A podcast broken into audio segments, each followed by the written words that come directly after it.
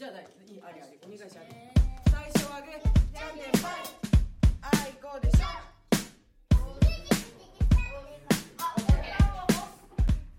曲がりくねりはしゃいだ道青葉の森で駆け回る遊び回り日差しの街欢迎收听新一期的《有朝一日》，我是主播阿露。我是小六， 啊、今天呢，我们邀请了一个长期居住在日本的朋友，他在日本工作生活，同时他也是两个孩子的妈妈。那所以，我们今天就坐下来聊一聊他在中日两国切换的生活当中对育儿的一些观察和感受，包括两个国家不同的教育理念呀，带孩子不同的方式啊，和我们教育孩子不同的模式和一样的还有不一样的那些焦虑。对，欢迎 Claire。那 Claire 也是我们台邀请的第一个女性嘉宾，欢迎欢迎。谢谢，嗯。大家好，我是 Claire，嗯、非常感谢有朝一日，嗯，我呢是两个孩子的妈妈，现在都是两岁，是龙凤胎，双胞胎，哇 然后，嗯、现在呢，我们一家人都生活在日本。嗯，可能大家会对日本家庭主妇这个概念会比较呃有好奇心。那今天我可以以一个在日本生活的华人妈妈的角色来给大家分享一下我的一些体验和观察。嗯，谢谢大家。就是有双胞胎的家庭，我就第一次真的碰到嗯有双胞胎的朋友。然后我觉得两个小朋友完全是在一样的年纪，我觉得这个养育的过程应该是双倍的辛苦。对，是三倍的辛苦吧。嗯，就是其实我怀孕的时候开始，身边的朋友就会以什么“人生赢家”啦、“龙凤胎”啦哦这样子的标签哦贴在我们家人的身上，但其实就真的只有自己知道，因为首先怀孕双胞胎。它的那个风险就非常的大，包括我保胎也是在后期保了很久。我是在日本生的孩子嘛，嗯呃，日本这样子的老龄少子化的一个社会下，他对于这个就是孕妇还是很很重视。我生孩子的后面一百天，我都是一直住院，并且是躺在病床上进行一个保胎的。然后在养的过程中，我的我包括。啊、我的家人也真的是付出了，我觉得是远远超出两倍的这个艰辛在养吧。所以不要只看到龙凤胎这样子的标签，嗯，就是嗯，真的是一个背后有不只是两倍的一个艰辛来支撑的。我印象中是我带小朋友第一次去日本的时候，他是六个月。嗯我当时最大的一个感受就是，日本的所有的餐馆啊什么的都非常的安静，然后公共场合的秩序都非常好，嗯所以带孩子出去全程都很紧张，嗯就很怕他突然有一些意外的举动。对，嗯就心理压力其实还蛮大的。虽然他们整个的像烧场啊，还有公共公共场合的这种配套都非常好，非常人性化，但是就是整个就心里一直处于一个高压的状态。然后我记得当时去吃饭，只要能吃美食广场的，都吃的美食广场。啊 因，为美食广场热闹是吗？的确的确会有这种感觉，特别是比如说坐电车，哦日本的电车像东京的电车人就特别多，但是呢里面没有人讲话，鸦雀无声，哦就特别恐怖。包括我之前没有带孩子的时候，也会很惊讶，这些日本的孩子他不叫吗？他不会哭吗？他不会失控吗？那些妈妈是怎么 handle 的？就这这个真的是很神奇。所以你是怎么 handle 的？我觉得这可能跟他们从小整一个民族受到的教育有关。哦我觉得日本人他从就是所有年龄段的大部分的日本人，他从头到尾至始至终，他的一个就是做人的一个准则吧，最低的底线或者说是一个最高的要求，就是不要麻烦别人。这是他们整一个民族的一个特性，然后他们就是这样教育孩子的。然后包括日本的那个保育员，如果父母是工作什么叫保育员呢？啊、保育员是，呃，父母工作的情况下呢，政府会给呃有工作的父母提供这个保育的场所，就有点就相当于于国内托儿所托。儿所对，哦但是区别是在于国内的托儿所一般都是一些呃私立的机构，嗯，呃商业机构，但是日本的保育员呢，全都是由政府组织、政府来开办的，哦然后政府会请那个保育师来帮有工作的父母来管孩子。原则上，四十五岁、四十五天以上的婴儿就是可以管到保育园去了。四十五天，嗯，半月，哦，对，就是说，如果你的孩子是喝奶粉的，如果父母是真的是需要工作，你是可以送到保育园，只要你申请。然后申请那个保育员也特别的神奇，就是那个时间段妈妈应该还在产假期吧？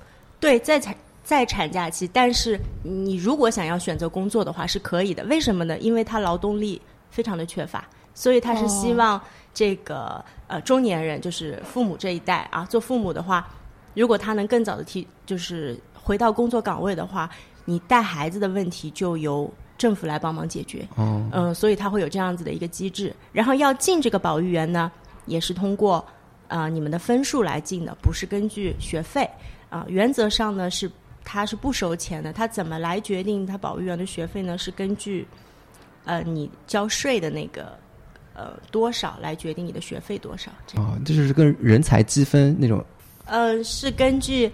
你们这个家庭需要孩子被托管的这个需求度来决定的。哦比如说，我打个比方，两个父母双方都有一份全职工作，都是八个小时一天工作，那么你的孩子是一定要托管的。就像我刚最早提到的，是没有老人帮你来管孩子的，嗯那你的孩子就可以送保育员。嗯如果妈妈没有工作，那可能你就在你这个区域缓一缓要。啊，你可能就要等双方全职员工的那个呃那个孩子去了之后，如果还有空缺，那么你再排。嗯呃，如果你的你的妈妈是一份临时工，嗯啊，那么你的分数可能又比全职妈妈再低一点。它是根据这个需求来上的，还是比较公平的吧？嗯嗯嗯、然后你的学费，大家上的是同一个保员，学费也不一样，是根据你们全家的这个收入来决定你的学费的。哦，哦，我觉得这不就是我们国内这两年一直在讨论的那个问题吗？就是因为我们目前的这个导向是，呃，就是希望大家生二胎的，希望提高生育率的，那就导致很多女性在社会公共领域的参与不得不被迫降低，然后花更多的时间回归家庭。然后，呃，应该是根据最新的这个数据，现在中国的女性就业率已经是较五十年代的时候是直线下跌的。嗯嗯所以他刚才说到的这个保育员，日本的这个保育员，他其实就是社会提供了一个很好的支撑。嗯就是他不光光是在鼓励你生二胎、生孩子、提高生育率，社会给出了一个相应的系统性的解决的方案，而不是只是在说，呃，现在我要是你们生二胎，嗯，但是我不管你们是在带孩子，或者说，不是有在那个结婚登记处贴出来海报吗？之前微博上面就被骂的很惨的那个，就是说女女人要回归家庭，不要跟男人争什么，就这种，就是个劝导式，就是劝你回家回归家庭。但我觉得日本的这个做法确实就是社会的，它提供了一个系统性的支撑，让小的家庭在为社会贡献生育率的同时，个人也能得到社会的支持。对，嗯我觉得这个社日本的这个社会是有变化的。在曾经，其实我们大部分人这个印象中的日本女人，她其实都是家庭主妇啊，哦五星级的的那种啊，为老公为孩子，就是在家的那个感觉。不是这样的吗？难道现在？我觉得还是有一定变化的。呃，这个变化也不是这个女性她自己在这个社会中她就是起到了什么作用，而是说这个社会进入了少子老龄化这个程度了以后，她也需要年轻的女性来加入到劳动力里面去，去补充一部分的劳动力。所以这些女人就没有办法只是在家相夫教子了。如果他有工作，他仍然是需要去工作。同时呢，那个日本人的思想也是有一定的变化的。就比如说，原先不看重女人的学历，或者说是啊、工作不重要、事业没有事业心等等这样子的现象也变少了。嗯，所以我觉得是两方面嘛，一方面是劳动力的需求和另一方面是女那个社会对于女性地位的一个就是改观吧。嗯，这有点像，就是我们在那个改革开放初期吗？工厂里面的口号都是让女工人走出家庭，嗯就是嗯女性劳动力走出家庭，说女人能顶半边天。我们现在看来仿佛是一个很女权的口号了，但实际上当时就是因为急需要更多的社会劳动力嗯来撑起公共的建设，所以就是作为第二性，刚好在这个阶段沾到了这个红利。嗯但他这个口号的本意，就其实也不是说有多么支持就是女性走出来，只是社会发展到这个阶段，感觉可能有点异曲同工之处。对，我觉得在日本社会上，就是大家很多人都会认为女性的地位是不被尊不被尊重的。哦嗯，比如说，嗯，就是日一一位日本妈妈，如果她她有了孩子，大部分人都会认为她会要辞职，她找哦工作啊等等都会就是遇到挫折，这个可能跟大部分的国家都比较相似。嗯但是呢，我觉得日本在这一方面做的也比较好。就比如说，嗯，一个全职妈妈，呃，一个全职员工，她的育儿产假是非常长的，她有两年的一个产假的时间。哇一个女性两年的对，然后在这两年时间内，很多人都会生二胎，因为她可能产假快结束了，她就要回去工作了，然后她就怀上了第二个，然后又继续产假。这是不想工作的意思吧？但是这样子也的确提高了这个生育率，哦是，所以呢，就是政府是非常呃倡导企业能给足这个产假的。然后，那但是这样会不会导致企业从一开始就不想招适龄。的女性员工了呢？对，所以说就是女性，就我刚才说的，女性在找工作的时候，的确会遇到这方面的这个、这个问题。因为我是上个礼拜刚刚参加了一次家长会，嗯然后在这个家长会上，我感觉，因为他除了老师的发言以外，还有一个家长交流的这么一个环节，感觉在这家长会上，我听到的最多的父母强调的就是我们家是男孩子，所以如何如何。嗯哦，我们家是女孩子，可能这方面就比较弱，或者这方面比较强。嗯，就是每一个家长在发言之前，好像都要先强调一下性别。但是在我看来，在孩子这么低龄的时候，除了一些必要的性知识、性教育的常识以外，性别不是他们发展差异的一个很大的影响因素。就是嗯，我其实是可以实施一个去性别化的教育的。嗯对，所以我不知道，但是我我在观察到周围的家长的时候，发现他们这个意识非常强，所以我不知道日本的社会会不会有这种，就是说对自己的孩子是男孩或者女孩的时候，教育和引导会差异很大。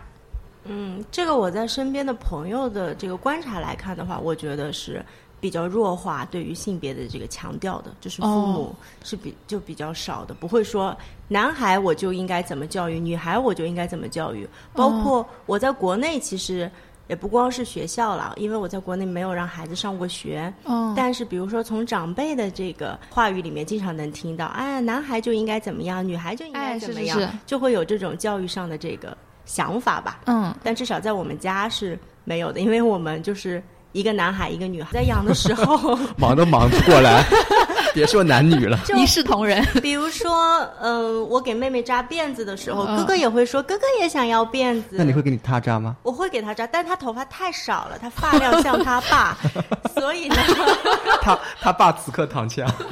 莫名被黑。我就会说，哥哥头发长长了，妈妈也会给你扎辫子。嗯我也会让哥哥也穿裙子，就如果他也想穿的话。嗯嗯，嗯，我不会有这种性别上的这种，就是比较强调这个差异性吧。嗯我觉得基础的一些安全的教育啊等等是要的。嗯，但是对于孩子的这个性别教育的上面，我觉得是不能去这样子去强调的吧。是的，嗯我也觉得这个年龄好像没有那个必要性去做这种引导。嗯，对，因为我在书店里有时候会看到，比如说如何养一个女孩，那种书我都拉进黑名单的。对，如何养一个男孩。然后那时候我在一开始还没有意识到这个问题，嗯后来也是阿路给我提醒了一下，他说，如果一本书在刻意强调怎么养男生、怎么养女生的时候，那这本书可能就是一本垃圾书。嗯啊，我刚才提到的，就比如说大家印象中的日本女人，可能是在社会地位上是比较低的。啊，比如说她就是一个全职太太，她就必须得在家里相夫教子，老公回到家就应该问她：你是先吃饭呢，还是先泡澡啊呢？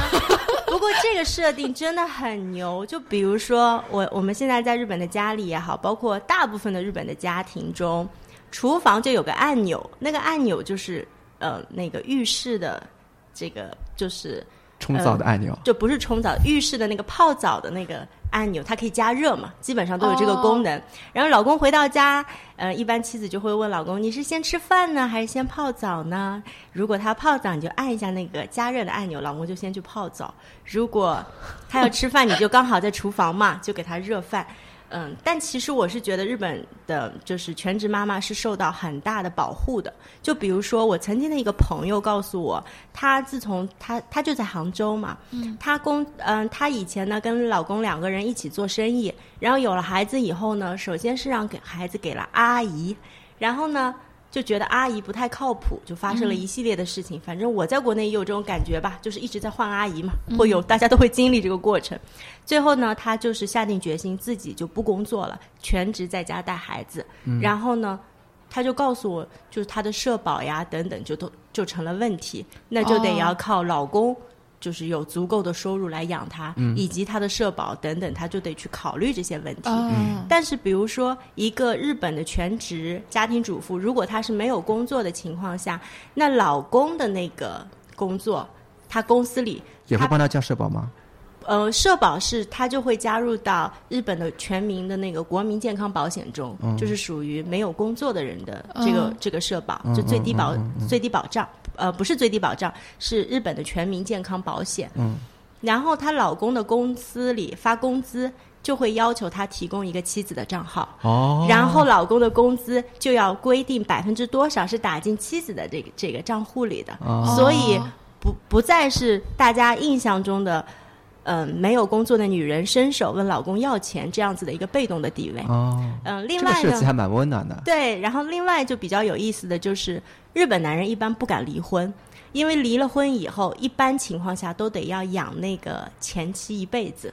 因为也许是他在跟你结婚的时候就已经放弃工作，在家带孩子了，这是不是也是日本 结婚率很低的一个原因？对，离不起婚，结不起婚，离不起婚，就是他在离婚以后，他会要一直负担他的前妻和之前比如说生下的孩子，哦而且这个责任是很难逃避掉的。那比如说，嗯哪怕离婚以后，那个女性已经找到了一份工作，啊、这个就个人的案例，他可能会需要，就比如说两方去协商啊等等。嗯嗯但是从法律上来判的话，就是这个妈妈她是不太会吃亏的，哦而且在这个日本社会上，单亲妈妈的分数永远是最高的。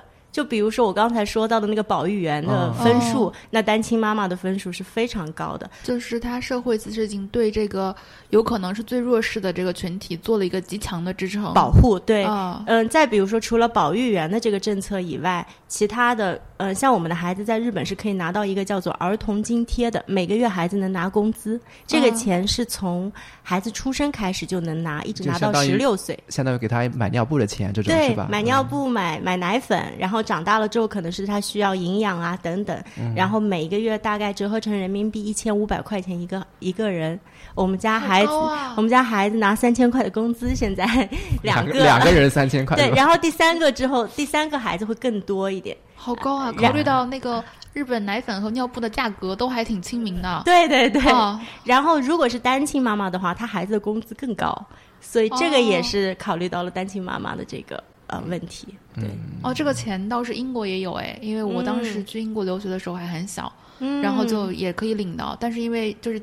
它是英国是递减的，就是你十几岁之后，这个钱就是每个礼拜只有十多磅，就很少嗯但是也是一个零花钱。呃，日本也是递减，但具体是几岁我忘了。但是我们现在是一万五日元，哦相当于一千多人民币。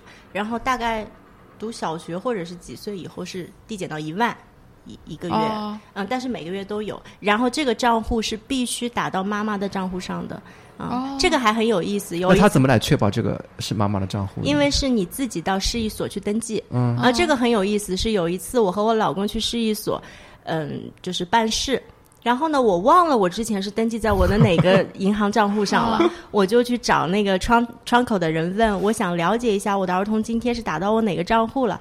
我老公跟我一起，那个服就工作人员就告诉我，必须要你老公回避，哦，他就很担心家暴。他 担心是我老公为了要拿那个钱来赌博呀，哦。或者是他哦自己有一些不良嗜好，哦他就是呃要求爸爸是要回避的，嗯。然后妈妈在那里跟他确认账号啊、啊而且他也不会直接告诉我，让我说啊、是什么什么是哪一个账号，然后他确认嗯是，他就点头，保护这个妈妈的隐私吧。嗯嗯，对，就是他们这种对单亲妈妈，包括嗯离异家庭的妈妈这种保护，让我想起来，就是在英国的时候，那个有一段时间我是在中学里面做劳动，就 义工。嗯。当时就是有一个很神奇的规定，就是这个小孩如果是父母离异的家庭，那么学校会让家长来登记，每天是会谁来接。比如说妈妈登记的是妈妈来接，那么爸爸来接这个孩子的时候，老师是不能让孩子不不能让爸爸把孩子接走的，嗯。因为会出现比如说爸爸恶意就是争抢呃抚养权，啊呃把孩子接走了不告诉妈妈这样的情况。但是后来我就是在国内就发现，完全没有这种任何的手段和呃就是协助。国内哪怕是一个朋友来帮你接，只要你是爷爷奶奶什么有接送卡，对啊，就是没有接送卡，你只要说还是孩子的爸爸，还是得对对对叫你爸爸，对对对老师肯定会放你走的，不会说嗯。拦着不让这个爸爸把孩子接走。是的，啊我们在日本接孩子的时候是入园的时候，嗯，学校会要求我们提交接孩子的人的照片，然后哦。这个照片得跟来接的人对得上，低端版的人脸识别吧。嗯 好像我觉得现在国内很多幼儿园也有这样的措施，实操当中不是那么严格，嗯。大家还是更更怎么说呢？人情味儿更重一些。就是说，人家都说了孩子爸爸，孩子也认这是爸爸，你就死活不让爸爸接，好像 确实也是个礼嘛。是不是现在刷这张卡会有条短信发给你们，啊就是你的孩子已经被谁接走了？啊是的太高级了。嗯，就日本的话，还是属于就是这个，嗯，这个进步真的还是国内快。我我这次回国也也有这种感觉吧，就包括学校的设施啊，各方面的这个硬件的配置啊，我觉得日本现在还是属于比较跟中国相比还是比较落后的一个阶段吧。就是应该是在那个就是科技高科技产品的这个配置上面，对对对，啊是。国内这块确实比较突出，突飞猛进。我带着孩子回国以后，我在日本的那些妈妈们都说：“恭喜你要去未来城市了，真的很高端，孩子玩的、吃的、用的，当然，有没有觉得，呃，这段时间就是疫情的这个情况，不知道有没有带孩子出去啊？就是国内其实很多小朋友玩的东西都是在综合体里面，嗯，也就是说，他就是还是在室室内。我现在对我现在最看到最郁闷的一个玩具就是他们在综合体里面玩沙子、现在综合体里面都有好多这种孩子玩的这种挖掘机、，钓鱼，我就觉得现在孩子还是蛮可怜的。嗯，对，我觉得这个可能是我选择让孩子在日本接受教育的一个原因之一。嗯我是觉得日日本的教育是非常去人工化的，哦，就去人工化这一点体现在他们会让孩子更多的去，他们最日本的教育，我觉得他最看重的是两点，第一个是孩子的独立能力，嗯第二个是孩子的体力，就是我觉得他们的体育都非常的好。我就单从这个近呃近视这个角度来看吧，嗯我觉得国内的孩子好多小学生都戴上了眼镜，嗯是的，因为他们在教室里的时间太久了。嗯，但是在日本的话，我觉得最大的特色是，大部分的时间孩子都是在操场上的，比如说像呃幼儿园、小学，它都是规定每一天有至少两三个小时，孩子是必须做户外运动的。然后到了小学以后，孩子都有社团，他们的这个社团不是我们报一个兴趣班，那么随随便便就孩子喜欢就去上了，可能不喜欢了就就放弃了，而是可能会跟着孩子真的是成长他陪伴他成长的。嗯，那如果孩子想在中途放弃怎么办？那他可能会选择其他的，因为他身边会有这样一个运动的氛围。哦，就比如说是一个棒球部或者是一个网球部，他每一天的训练，我觉得是不亚于一个 专业运动员的这个训练的时间，非常的强。所以日本的孩子在小时候，你看他萌萌的，到了小到了小学以后就又黑又瘦，每一个都是，因为他在户外的时间太多了。他非常的重视孩子对于大自然的接触以及嗯四季的教育。春天要干嘛？夏天要干嘛？秋天要干什么？就是他的那个校园的那个每一次入园之后，老师会发今年一年的一个年历，哦这个年历都是孩子这一年在学校里的这个安排。这个安排的话，你就能看得出他非常的着重这个孩子和季节的这个就是融合吧。嗯嗯嗯比如说，我秋天要去捡树叶，冬天要玩雪，夏天大家到河里去玩，就是这个我是非常看重的。嗯我觉得他去人工化去的非常的好，而且日本好像这个季节限定做的特别好，是从它那个四季节比较分明。季节限定的那种小礼品，就每个季节都有那种什么点心啊，什么全部都会有新款。对日本人本身对大自然是非常崇拜的吧？嗯我觉得，就嗯比如说这花粉症吧，最近哇，我身边的朋友到了是吧？到了日本以后，没有，它花粉症其实是杉树，它杉树种的太多了，哦我就说是富贵病嘛。你要是 PM 二点五，你也不过敏了，它就是花粉太多了，然后大家都流眼泪、打喷嚏。哦曾经也有很多日本人就是提倡政府，就是它成了一个国民病，就砍掉一些是吧就？你为什么不砍呢？因为我们大家都在花更大的一个精力去去这个花粉嘛，哦要吃药，要戴口罩等等。嗯日本人之所以那么爱戴口罩，其实主要是因为这个花粉症，哦但是他也不愿意去砍掉那些杉树，就是保嗯护这个环境做得特别好。所以他们非常喜欢把孩子带到森林里，带到大海里，然后夏天让他们玩泥巴，全身滚的都是泥巴；嗯冬天穿着短裤在雪里跑步。这样子去增强他的体能，增强他大与大自然之间的联系，这个是我最看重的。曾经看一个在华人在在日本的华人妈妈写的一本书，就是讲她的两个孩子在日本长大的一个经历，里面就有讲到，她真的不不舍得孩子大冬天。就是光着大腿去上学，哦然后呢，她就会给他裹一个羽绒服那，不冷吗？真的不冷吗？把他送到肯定冷啊。那个呃 school bus 的前面，嗯然后上车前是必须要求你脱掉的，然后他就在那一刻把孩子的外衣脱掉，让他上去。嗯所以，呢，就像我刚才说的，呃，从保育员开始，他们就要让孩子大量的进行体能的锻炼。那在这个过程中，孩子自己就会产生热量，他也就不冷了。而且像冬天的话，他们穿着短裤要在操场上跑好多圈，嗯跑了之后孩子也就热了。那照我们中国老年一冷一热不是更容易感冒吗？我就是中国老年代表。就 是一出汗，风一吹，天哪！对啊，那应该怎么办呢？但其实我也很苦恼，因为我之前一个人在日本带娃的时候，还经常发烧感冒，就是他在保育园嘛。就说起来把孩子送到保育园，我可高兴了。可是他送三天就在家病七天，嗯，我觉得这也是孩子在日本接受教育的一个体能的挑战，嗯，也是我很看重的一点。我觉得身体好比什么都重要。嗯，那我相信你肯定也对国内现在这个什么教育竞赛、愈演愈烈的这个趋势有所耳闻。对，我想问一下，所以说在保育园里面，他们会教孩子些什么吗？还是说不教孩子就让孩子？对，除了刚才说到的那个体育运动以外，嗯嗯，会教文化课吗？日本的保育园和幼儿园有个区别。首先，嗯、我想先解释一下，保育园它是可以一直上到小学前的，就它是哦可以替代掉，就是他三岁以后就替代掉幼儿园的这个功能，只要你的家长。愿意送保育员，并且家长是在工作的情况下，嗯、幼儿园的话呢，它就是，就就我们说三岁以前叫学龄前嘛，幼儿园呢，它就是要接受文化教育的，所以三岁以后的保育员和幼儿园最大的区别是，保育员几乎不怎么教东西，嗯，但是日本的幼儿园它就会有偏向，比如说我这个幼儿园是中式英语和体育的，我这个幼儿园是小号和钢琴，就打个比方，但是保育员的话。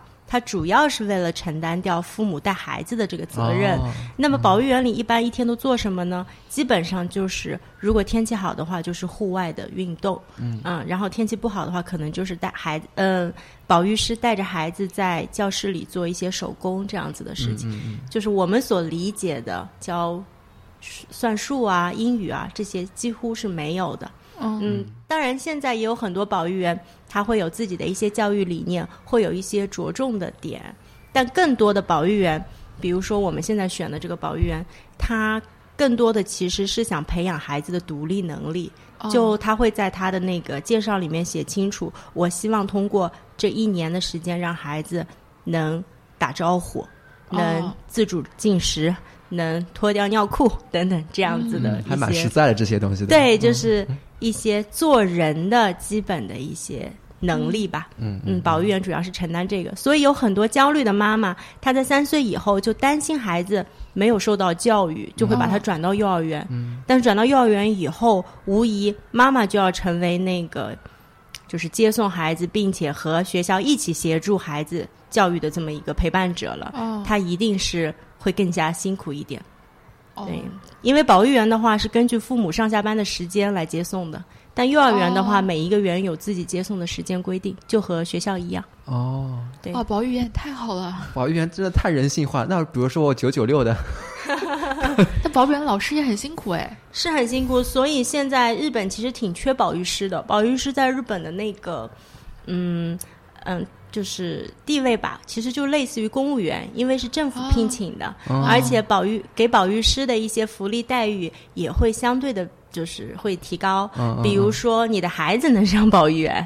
因为比如哦说像东京这样子的地方，其实竞争是很激烈的，要进那个保育员，大家都是有工作，嗯嗯嗯，那就是有有限的名额嘛，嗯。那大家就得等这样子，嗯，我之前是在读一个日本小说的时候，嗯。看到里面有一个情节，嗯就是说这个全家在准备小孩的升小学面试，嗯。因为这个面试他们觉得非常非常重要，嗯。所以他们还要提前先去上一个培训学校。嗯。这个培训学校就是模拟这个面试的嗯。一个服务机构。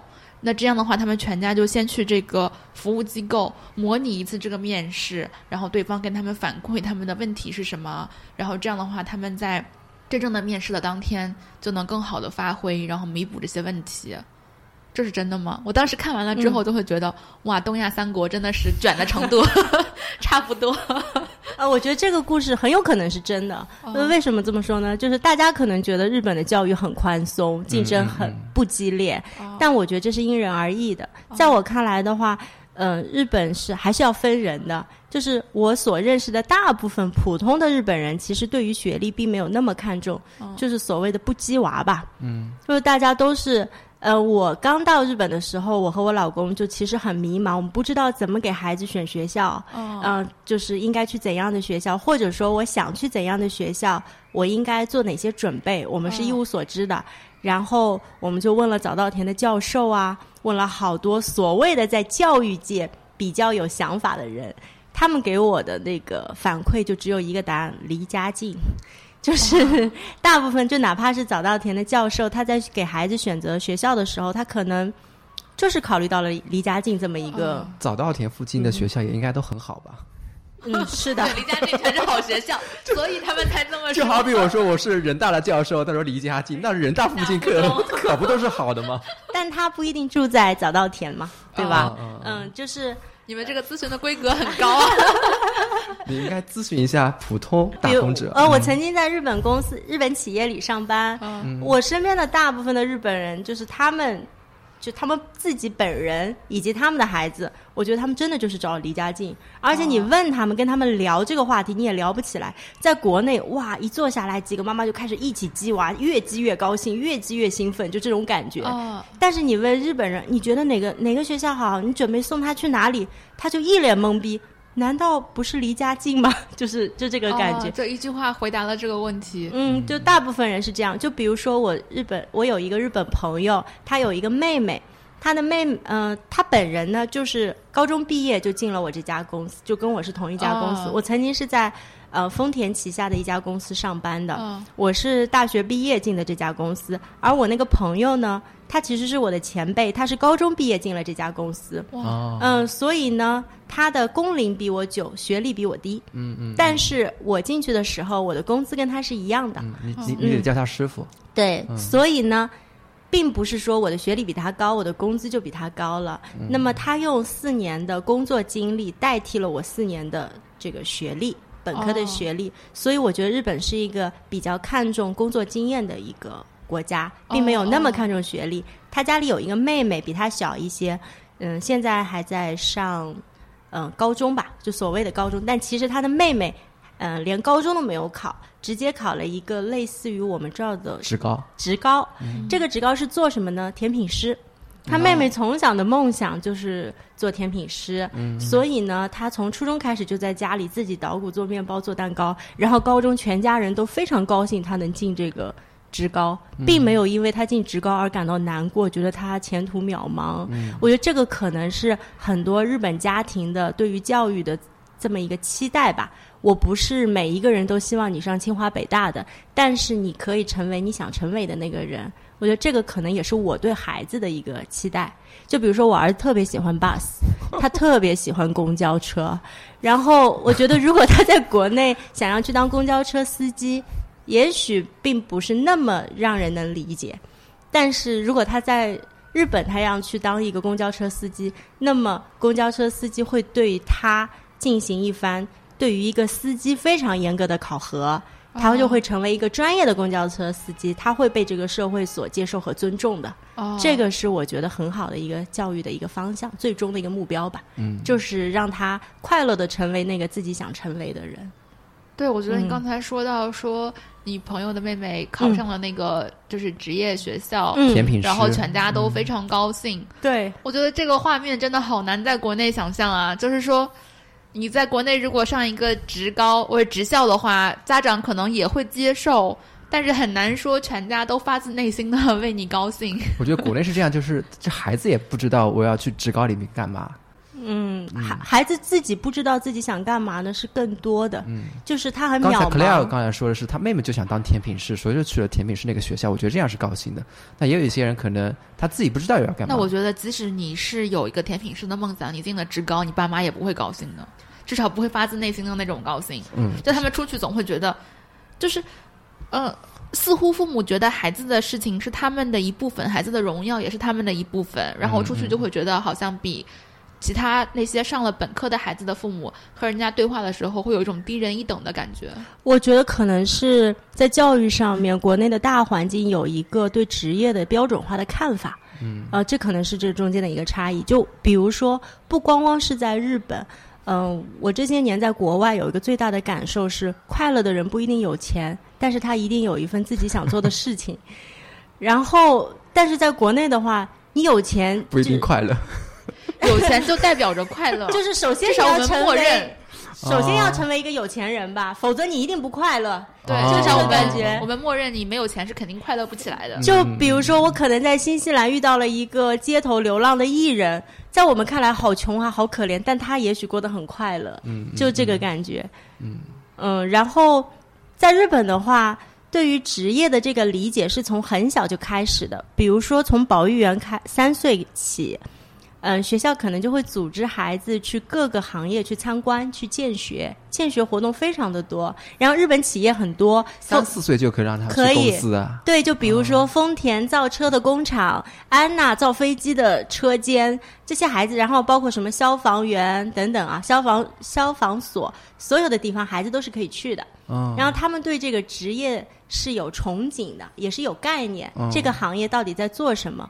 另外有一个很大的区别是在于，嗯，我觉得在国内我听到的最多的一句，因为我有个妹妹，我妹妹现在嗯十五岁，在读哦初中，嗯。呃，我算是家里的长女嘛，就是就是半个妈妈的感觉吧，嗯嗯嗯。因为我爸妈年龄也比较大了，所以妹妹的教育其实后面都是由我来负责的。嗯嗯。我就有一个感觉，就是父母总总是对孩子说：“你只要读好书就行了，别的你不用管。就是这个感觉。嗯嗯但是我觉得在国国外不是这样的，比如说在日本的话，我觉得百分之七十以上的高中生都有在打工。而且是非常认真的在打一份 part time job，、因为他们高中的这个学费、生活费可能有一部分是需要自己打工嗯来赚的，嗯而且他们是需要给家里，呃，给爸爸妈妈钱的，是主要是给妈妈钱。嗯就是如果你高中以后还住在家里，那你就每个月要给你妈妈三万或者两万的这个补贴，因为住在自己家里也要给爸妈的钱，对一直要给，给到你工作离开这个家为止。嗯，那这就个是自愿行为还是说是政府有自愿行为，但是这已经成了一个嗯不成文的规定了。嗯嗯嗯几乎我所有认识的日本人都是这样做的。嗯就刚才我说的这对姐妹，呃，我的那个朋友。在她结婚以前，还一直住在妈妈家里的。嗯然后她和她的她妹妹高中读职高，嗯嗯，因为她妹妹一边读书一边也是打工的，在一家甜品店打工。他们两个人每个月都要给家里两三万日元，就是差不多一两千块钱人民币吧。嗯的一个补贴，因为他要在家里吃饭，嗯要住在家里这样子，所以他的独立能力非常的强。嗯，然后呢，这个职业规划不仅仅是在小时候会去做一些见学和参观，另外就是他之后的打工的过程，其实会对某一个行业有一个很深的体验和认知。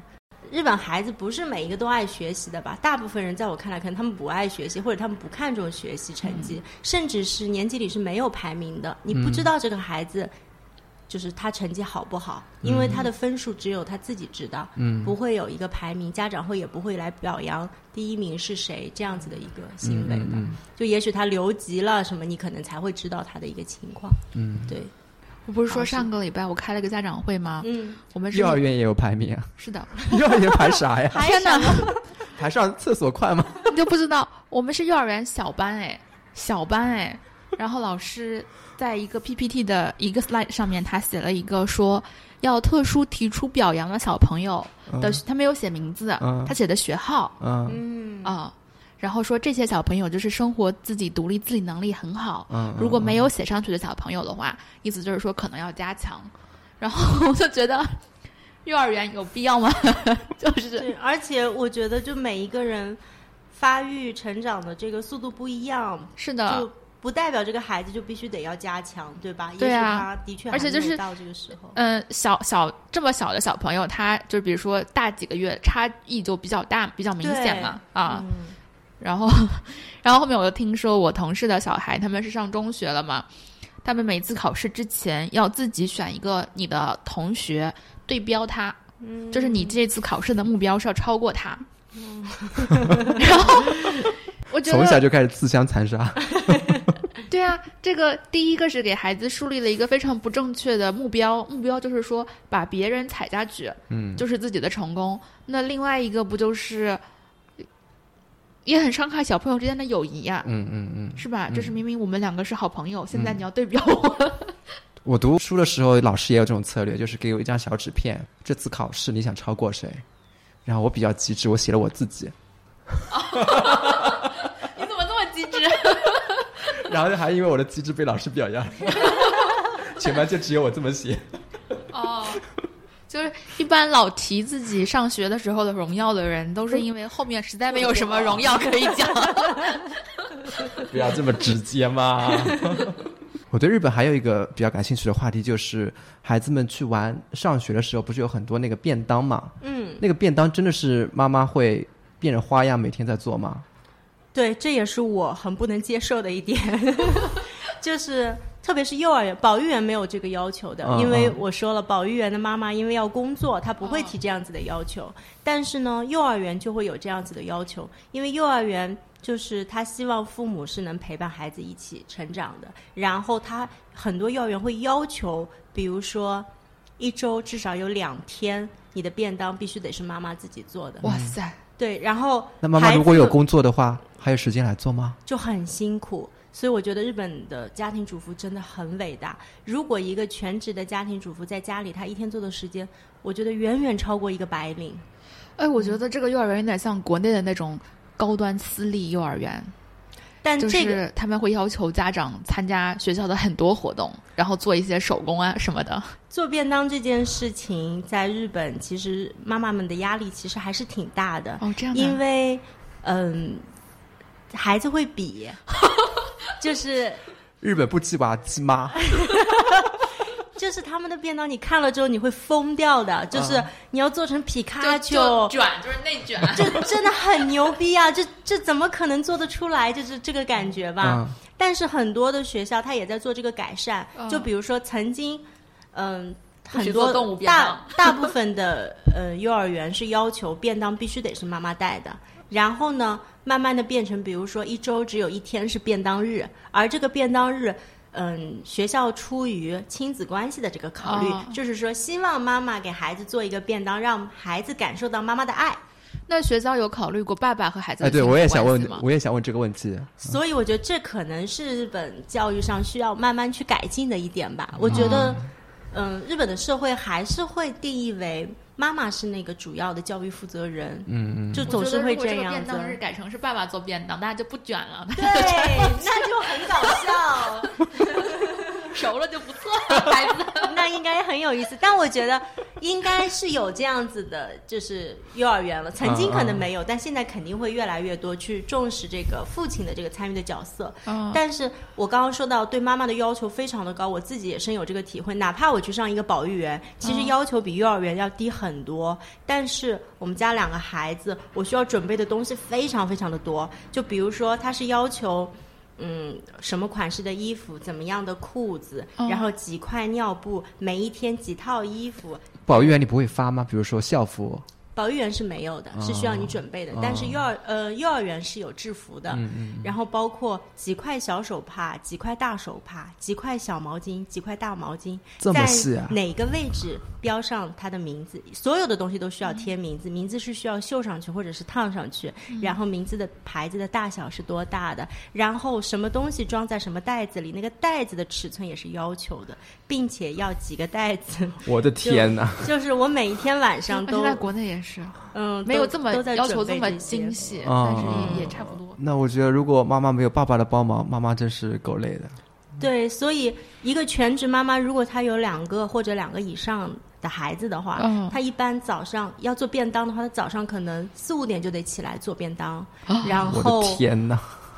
然后做完孩子的做老公的，呃，然后再把孩子搞起来，给他穿衣服，给他准备他的出行的东西。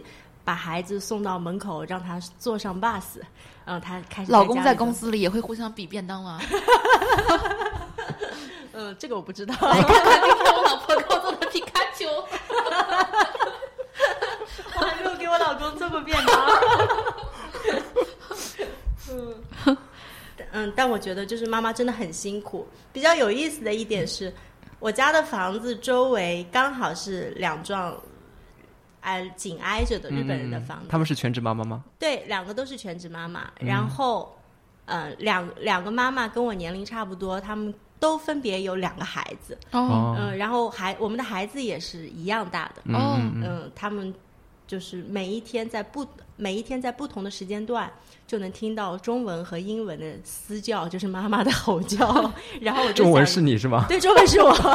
然后我有时候会就是一个人一拖二嘛，我就是崩溃，我会对孩子大吼：“不要再吵啦，安静睡觉。”这样子的话，然后哦同样变成了日语。我就能听到我们隔壁也会传来日本妈妈的吼叫，我就觉得，哎呀，日本家庭主妇看上去很温柔、很雅萨西，其实他们对对待这个熊娃的时候也是一样的。嗯我之前是听一个住在香港的朋友，他们是呃，就是住在一个很国际化的小区，然后嗯。孩子也是上国际学校，所以每天早晨他们是把孩子送上校车，然后送校车的这个时候呢，就是呃，好多妈妈都会在楼下碰到彼此，嗯，然后他就说他自己就是都是穿着睡衣把孩子，就是说送上校车，这个任务就完成了。但是他们小区有住的日本人的妈妈，就是化全妆，就是整个人都是很得体的把孩子送上校车，然后面带微笑的跟孩子说拜拜。然后就很佩服他们这种职业精神，就是每天送他们上车的时候，都是带着一种职业的微笑，然后对，这是我就是百年不解的题，她什么时候能化妆啊？我真的是想不通，因为我每天如果是带着孩子出门的话，都是蓬头垢面的嘛。但是坐在地铁里的那些东京妈妈们，就是化着全妆，穿着特别漂亮，然后背上背一个，前面推一个，手上再拉一个，一拖三，但她还是能很精致。哦我就不知道她是怎么做到的，可能我再修炼几年就可以。我应该是他们等你修炼成功了，我们再做一次节目。我应该是他们所见的最邋遢的妈妈了。来讲一下这其中的秘诀。对，但是我身边的日本妈妈也是这样子，她哪怕出门倒个垃圾，我觉得她都要化个底妆，就画个眉毛什么的，就特别哦牛逼。他们也卷，他们卷在化妆上，你看，没有时间鸡娃了，对是吗？对对，是的，他们把仅有的时间用来化妆了。嗯。就是他们应该是不能接受裸妆去便利店买个包子之类的事情。嗯嗯这是对包子的尊重。哎，我还想聊另外一个话题，就是日本的阿姨，因为我有看到克莱亚发的朋友圈，就是他们的阿姨就非常的专业，感觉，嗯嗯，克莱亚能跟我们讲讲这方面的好的，故事吗？这是这是嗯我最尊重的一个职业，就是日本的 babysitter、嗯啊，这个真的很牛。因为我们刚到日本的时候，我们就没有轮上保育员，哦然后我就得一拖二的在家里自己带孩子，特别特别的累。我在国内的时候，其实和大部分的妈妈一样，就是家里有个阿姨，然后还有爷爷奶奶帮忙，然后有时候还有外公外婆，所以就是还有还有我老公，那应该就是几个人。还有你妹妹，七个人数了。七个人带两个孩子吧，也觉得累。然后到了日本，突然就变成了一拖二，真的是无法想象。哦然后保育员又没有轮上，再加上又是疫情，哦然后呢，日本政府嗯、呃就告诉我有一个办法，就是我可以请政府下面的保呃就是 babysitter，就是家庭保育员来家、嗯上门，其实就是我们国内的保姆、嗯来帮我分担这个带孩子的这个工作吧。然后那些嗯、保姆的工资也是政府会给一定的补贴，让我来请的。那些阿姨太牛了，我觉得我自己带孩子都没有办法做到那样子。首先，它有个网站让你自己选择。你喜欢的这个 babysitter，嗯呃，他会写着他可能曾经做过园长，曾经做过育儿师多少年，他自己有几个孩子，他的兴趣是怎样的，他专长于什么，然后你就跟他联系，然后给他发 request，然后你就跟他约时间，看他的时间是否跟你的要求的时间做匹配。嗯然后我约了一个离我家最近的一个阿姨上门，她上来的第一天，我就惊呆了，他太牛了！他不仅他自己来，他带了一袋的道具，那里面有绘本，有各种做 DIY 的手工的材料。哦然后那时候刚好是秋天，他带了树叶，带了哇栗子，他要教孩子一认那些东西。不收材料费的吗？不收材料费的，特别牛。然后他到了我家以后，他就开始就不需要我跟他多说什么，哦他就开始自己带孩子了。一般我在国内请阿姨的这个经验告诉我，就首先你得家里有一个人跟阿姨一起带。哦第二呢，就你得看着那个阿姨，或者会装一个摄像头之类的东西吧。嗯第二呢，就是你得让阿姨熟悉个一个月，然后可能她就走了，就基本上都是这样。我还是熟悉一个，他就会了。但是呢，他当天来的时候就带上了这些，然后我就跟他说：“我说，嗯，我就在楼上，如果你有什么事，你可以叫我，因为我怕孩子哭，孩子完全跟他不认识。嗯但那阿姨就直接告诉我：“妈妈，你想去美容就去美容，你想去玩就去 玩，你去约会就去约会。我的存在就是为了让你做你自己。”他就这么告诉我的。哦然后我就惊呆了，我说我走真的没关系吗？他说没问题，他们会哭，但是只哭是我的能力，就是 只哭是我的专项。他说如果他们哭了，我的呃我不能只哭的话，你就不需要我了。他是这么告诉我的。然后我那第一天我就没有出门，我就在楼上工作，嗯我就听楼下的那个声音，我就发现我的孩子全程在笑，完全不会哭。到了我们是约了早上九点到下午两点，因为两点以后孩子要睡觉嘛。哦两点的时候我就下楼了，还特别高兴，根本就不想离开他。那时候失落吗？哦 我说我我说我我就是很惊讶，原来我的孩子是可以这样第一次跟人相处，是、是是这样子的一个方式。然后那个阿姨就告诉我，就是嗯、就是不用不用担心，下次你想出门是完全没有问题的。然后我就放心了。然后第二次开始我就。出出门办事了，我我也观察过很多次他是怎么带孩子的，他会把呃，他会了解孩子的习性，就比如说我们家儿子是很喜欢小车，然后女儿是很喜欢过家家的。哦。他在第二次来的时候，他就会带很多他孩子小时候的车的模型啊、玩具啊哦。来，然后给我女儿又带一些呃娃娃之类的来，哦。然后全程都是在教他唱歌啊、讲绘本啊，或者是在他们在院子里玩，就非常的专业，就是就是无缝衔接的那种。哇，这个阿姨为什么会这么好？超级牛逼，而且它是属于那个网站上属于价格比较低的那种，是、哦就是应该就是属于平均水平吧，哦就是可能还有更高端、更加专业的，但这个已经对我来说非常非常满意。最夸张的是什么？最夸张的就是。他两点钟回去了，四点钟发到我邮件里一封两千字的报告，就是从早上开始到两点钟，每十分钟他跟孩子做的东西，然后我家孩子的反应可他是一边在跟孩子交流的时候，一边会记吗？他不会记，因为我有观察过他，他全是靠脑子记下来的，而且他会在来之前问你。你有什么要求？嗯，我的要求只有两点。第一点，你在跟孩子相处的时候不要用手机，啊、哦第二，除非是特殊情况。第二点是希望你不要开电视，嗯啊、就这两点要求。所以他全程也不会拿出手机。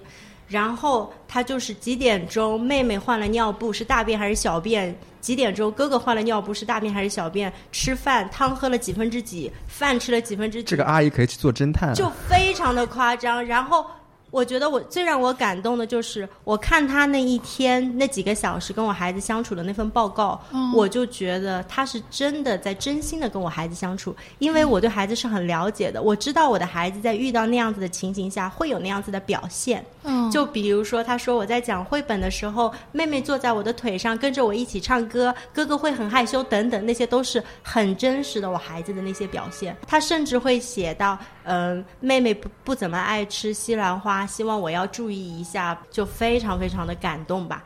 然后我接受到这样子的服务以后，我就觉得保姆这份职业在。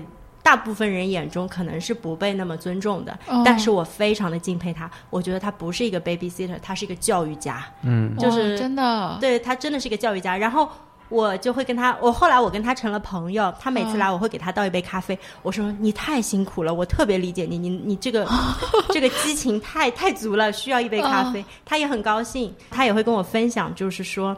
他说：“我在家里也不是这样子的，因为这是我的工作，这是我敬业的表现。嗯所以你也不要跟我去做比较，因为你是妈妈，你有疲惫的时候。我来的时候你就应该休息。我在家的时候，当我成为妈妈的时候，我也会让他们看 YouTube，我也会让他们。哇，他说这个话太感人了。对，他说我也会自己刷手机，哦所以你千万不要自责，不要跟我比较。就像你工作的时候，你也是最专业的。嗯，对，他说这个话真的太感人了。我身边有很多妈妈都都是他们都会自责，对，就是觉得自己做的不够好。对对对，或者是自己某一刻凶了孩子，对又会很后悔。对对对，然后他给了我很多就是带孩子的就是勇气吧，嗯嗯、除了支持以外还有勇气啊，我就觉得就是这个职业是我目前来说对于日本的匠人精神哦最深的一个理解吧。我觉得不是说啊做寿司可以做的很神。啊，但是能把保育师做成这样，那我在我心里他就是一个教育家，因为他是要用心跟孩子交往，哦他才能写出那样子让父母都敬佩的一个报告。因为我觉得连我自己都不会那么认真的去观察我的孩子。然后我们回国了之后，就跟他很少有那个联系了，因为在国内我没有办法跟他联系。嗯嗯嗯，他还给我发了好多邮件，就是问我回国之后的情况。哇，对，这个真的太感人了，因为现在就是国内，就是尤其在大城市，大家对呃孩子的教育啊越来越重视，其实也是在育儿上面的这个精细化程度越来越高了。包括从小说什么什么大运动啊、思维能力啊都要发展啊、培养啊，其实对养育者的要求也是达到了一个前所未有的高度。就是你作为比如说妈妈，作为他的主要养育人的话，不仅仅是管吃喝拉撒，你还要就是说衣服搭配的要好看，嗯，然后孩子出去行为举止要得体。所以其实我觉得给很多做妈妈的人的心理压力是很大的。然后我经常就会有朋友半夜发短信给我说，睡觉之前把孩子骂了一顿，现在自己睡不着，在这里自责。对，我觉得，所以他说这个话真的太感人了，就是他真的说到了一个就是妈妈的心坎儿上。对，因为他在那个网站上，他介绍自己就有一句话，就是我就想让妈妈也成为女孩。他介他自己的那个呃那个 file 上面嗯嗯是这样一句话，就是他觉得，因为这样子的保育师就是。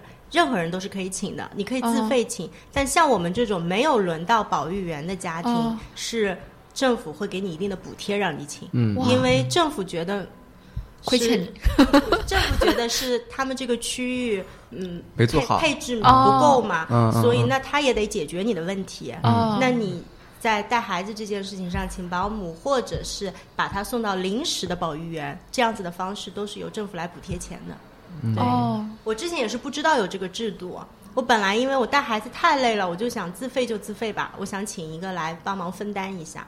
后来没有想到，就是还可以再用用到这样子的政策。嗯对嗯嗯，对，我觉得他这个社会整个的这个支撑的网络做得非常好，嗯嗯，是的，不像就是我们现在就没有办法，就只能寻求自己家里面，就其实全靠家人的网络支撑。那如果夫妻双方都是不是在自己的城市，比如没有亲戚的，那其实就挺孤立无援的。嗯是的是的哦，嗯我觉得在国内带娃的一个设定就是，包括国内老人也会给自己一个设定，就是我是要带孙子，要带孙，要带外甥，就这个感觉吧。哦就很多嗯老人都会觉得，等到自己的儿子或者是女儿生了孩子，我要帮忙带的。哦，但是这个可能是跟社会分工有关吧。但是在日本的话，呃，我所知道的日本老人大部分就就退休以后，哦大部分都在看球啊、看花呀、旅游啊，每天聊聊天气啊、喝喝酒啊、学学中文啊，就都在都在做这样子的事情。嗯然后他们每一年对孩子跟跟自己的孙子的见面，其实是非常少的。嗯嗯，但这个也有利有弊吧，因为很多人也觉得日本的亲情观就没有那么亲密嘛，大家族的那个意识没有那么强，亲人之间的就是往来也比较少。嗯呃，这可能也是另一个弊端吧。在我们国内总是觉得。嗯，家人应该在一起，其乐融融的啊，让孩子享受享受那个天伦之乐。我觉得让老人享受天人对对，让让老人享受。对，嗯，尤其是现在，像很多子女在大城市打拼的，有一些老人都是从老家跑到北上广去给带孩子，但是在当地，他们其实自己也没有一个独立的生活没有朋友啊、嗯嗯就其实大家都挺辛苦的，没有这个系统性的社会的支撑，把这个问题抛给一个小家庭。这个小家庭面临的压力还是挺大的，所以你说的这个，我觉得哇，实在是太好了。所以我们还是要期待这个，呃，就是对于妈妈带孩子这件事情上，能有更多的支持和理解，嗯，是的，有实在的支支持吧。是的，嗯前两天就看到朋友发的说，光光催促和提倡大家生二胎有什么用呢？对大人，就是对成年人都好一点，不要三十五岁之后榨取完劳动力就抛弃他们，他们自然就会生孩子的。因为现在不是好多说三十五岁之后就面临大厂解约啊什么这种，他们就在说让让成年人都过上好一点的生活，他们自然就会生孩子的。刚刚克莱尔说到，日本的幼儿园里面比较注重孩子的体育教育，这是一个好的方面。那如果从缺点来说，你觉得他们的幼儿园在教育孩子方面有做了哪些是不够那么的理想？嗯，就我个人的那个。嗯，教育的理念来说，我觉得日本的幼儿园或者说日本的学校整体的一个教育上面的一个想法，跟我本人不是特别吻合的。就是我觉得日本教育还是比较不太注重个性的发展，就是每一个孩子他们都是很守规矩、很讲礼貌、很会打招呼，然后不会给别人添麻烦的。我觉得在这个过程中，孩子的天性可能会被抹灭掉一些。就比如说电车里的孩子。不会吵，不会哭。如果这个孩子在那大叫，妈妈甚至会用手去捂住他的嘴，为了不让他去吵到别人。但我觉得孩子哭也是天性嘛。就比如说在幼儿园里面，他们非常的注重孩子，比如说，嗯，在某一个时间段做某一件事情，孩子的确都非常的讲秩序、守规矩。但是我觉得某就是个性方面就会更加欠缺一些，在这点上。可能欧美国家会做得更好一些，嗯，这个是我这个我们东亚三国应该差不多，在这方面，我们是问了一个问题，都没有人想回答，是吧？我就一个很，嗯我我有一个很呃惊讶的一个一个事吧，就比如说，我曾经在就职的时候，就是面试日本企业的时候，就有过一道题特别有意思，就是。他的面试题就是把你们所有的应聘者放在一个大教室里面吃饭，然后这也要面试？就是他，看看你吃的多不多。然后看你吃饭的速度，就是不要求不要太快，也不要太慢，就是差不多时间吃完。嗯，就是他就是觉得，嗯，就是跟别人一样就是好的。而不是说跟别人不一样是好的，就是这个点，看你是如何融入集体的。他的集体主义非常的强吧？日本人很少会有那种标新立异的。我觉得在他的传统教育里，当然，我觉得日本的教育他很厉害的一点是，他在这样子的一个传统教育的积淀下，其实日本的艺术啊、科技啊，包括我们觉得日本人脑洞大开是很厉害的，对吧？就这也是我让我很困惑的一点。但是，嗯，在我看到的这个普通的日本人面前，我就觉得他们其实都差不多，一看就是，哎呀，那个人是日本人，就这个感觉，就是他们非常的同质化吧。就这可能是从幼儿园开始，就是大家会要求他做同一件事情，用同一个方法，就这样子的一个教育理念，让我觉得不是特别好。当然，这一点现在日本幼儿园企也是有各种各样的改进的方式吧。嗯包括其实像在东京也会有国际学校、国际幼儿园或者双语幼儿园，或者是华人学校等等这样多样化的选择，可能给不同教育理念的家庭有不同的选择吧。那现在中日两国的交流也越来越频繁了嘛？我们也嗯听说有很多中国人实际上在日本已经定居了。嗯，那在他们在孩子的子女教育方面是选择那种宽松教育多呢，还是说跟国内一样比较的鸡娃？我觉得这可能是一个比较尴尬的，还是说他他在两边疯狂的试探？对，就是 疯狂试探。我觉得华人妈妈在日本的话，其实还是挺迷茫的。嗯嗯就我身边的这个群体，就是比如说，我就有这种东京妈妈群这样子的妈妈群嘛，很有意思。是中国人建的东京妈妈群？对对对，嗯东。京华人东京妈妈群嘛，嗯只有中国妈妈会建群吧？就是什么有就就是孩子有问题，先不问医生，先先问群嘛。就是，然后这种东青妈妈群的话，大部分的妈妈呃，大部分的家庭都是中国家庭，在日本已经居住了很长时间，孩子可能出生在日本，成长在日本的。嗯嗯，我觉得他们跟日本人相比是鸡娃的，嗯跟国内相比又没有那么鸡娃的。嗯就是处于一个中间，呃，就是中间的一个地段吧。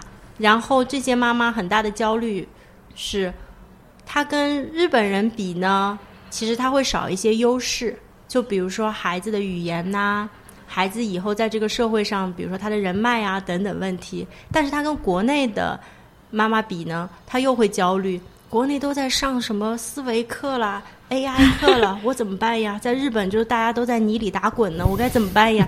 就是所以，一般东京妈妈群里面，呃，日本妈妈群也会发一些一起上 VIP 呃，一起上团课，一起上、呃一一起上线上课的这样子的这个、这个链接吧。呃，所以我觉得就没有那么鸡娃，但是还是挺焦虑的。嗯。然后华人妈妈会有一个很大的顾虑，就是孩子的中文讲不好。哦，所以我周围的孩子这有什么可顾虑？他们自己在家里讲中文，那孩子自然而然会了呀。其实并没有，不会的，不会因为的也不会。哦，你要想，就是这个孩子，他可能是在他呃几，就是比如说三岁或者是五岁带到日本去，他之前都是中文教育，然后他突然到了一个陌生的环境，他会努力让自己融入那个环境里，好不容易学会了日语，有了有了小伙伴，他回到家他就不愿意说中文了，因为这是他的一个安全港嘛。我认识的很多嗯是，呃，当时在英国的时候，他们小低龄带去的小朋友是，呃，不会说，嗯，但是能听懂。对对就是父母跟他说话还能听懂，但是他会用英语回给父母。对对对，嗯呃，日本也是同样的情况。他在学校里面说日语，回到家之后，他跟妈妈说日语，然后父母是跟他说中文，他能听懂。所以报的最多的补习班可能是中文补习班嘛，因为一般包括我在内，我非常不愿意孩子失去母语这个功能。嗯所以我也会经常把孩子带回国，我以后也会这么做，也是希望他们能跟长辈多交流，能让他们就是不要忘记自己的母语吧。嗯嗯。妈妈群让我想到了之前那个《New Yorker》上面有个报道，他就是说，呃，湾区有一个湾区妈妈群，就中国华人的湾区妈妈群，很多这种国外的高端的这种教育资源，它其实是一种有阶层壁垒的资源，也就是说，一些好的学校，比如说它的一些面试啊、招生啊，或者什么要求不成文的要求，它其实是只在一定的社会阶层里面的人才知道的。也就是说，普通老百姓他其实是被这个阶级壁垒就已经拦出去了。但是呢，这个 华人的这个湾区妈妈群呢，他就成功打破了这个壁垒，就是他们在里面什么信息都能交流，比如说，哎，这个学校是要要求什么，那个学校是要要求什么，然后我们要准备什么什么什么才能去面试，怎么样？然后就把这个信息成功的流动了出去。是的，我觉得在日本也是同样的，就是。呃，妈妈群的这个信息 share 的这个能力非常的强，包括像东京有很多的国际学校，呃，在我看来，后来就变成了华人学校，因为都是中国人去了那个学校，很多会选择嘛，嗯。就是会觉得我不能放弃英语哦。啊、或者我不想接受日本传统的教育，那我就去东京的，比如说。嗯，双语学校这样子，嗯一般双语学校就是日语加英语这样的双语学校，然后最后就变成大部分的那那个里面的学生，大部分是中国学生这样子的情况。对，如果说要看学区房，要选学校，要鸡娃，那一定大部分都是中国人，在日本的中国人吧，日本原原来也有学区房啊，就是中国人炒的呀。有啊，美国也有学区房。对哦长见识。然后日本人就想啊，还有学区房，他们都没有这个词吧？可能。那好了，那我们今天就聊到这里吧。再次感谢克莱尔，谢谢谢谢谢拜拜拜拜。拜拜。嗯，如果你喜欢我们的节目，可以在 Apple Podcast 上面给我们五星好评。呃，我们推荐您使用泛用型播客客户端收听，也可以通过小宇宙来给我们留言。然后我们的微博叫做“有朝一日播客”，可以在微博联系我们和我们互动。谢谢，拜拜。拜拜。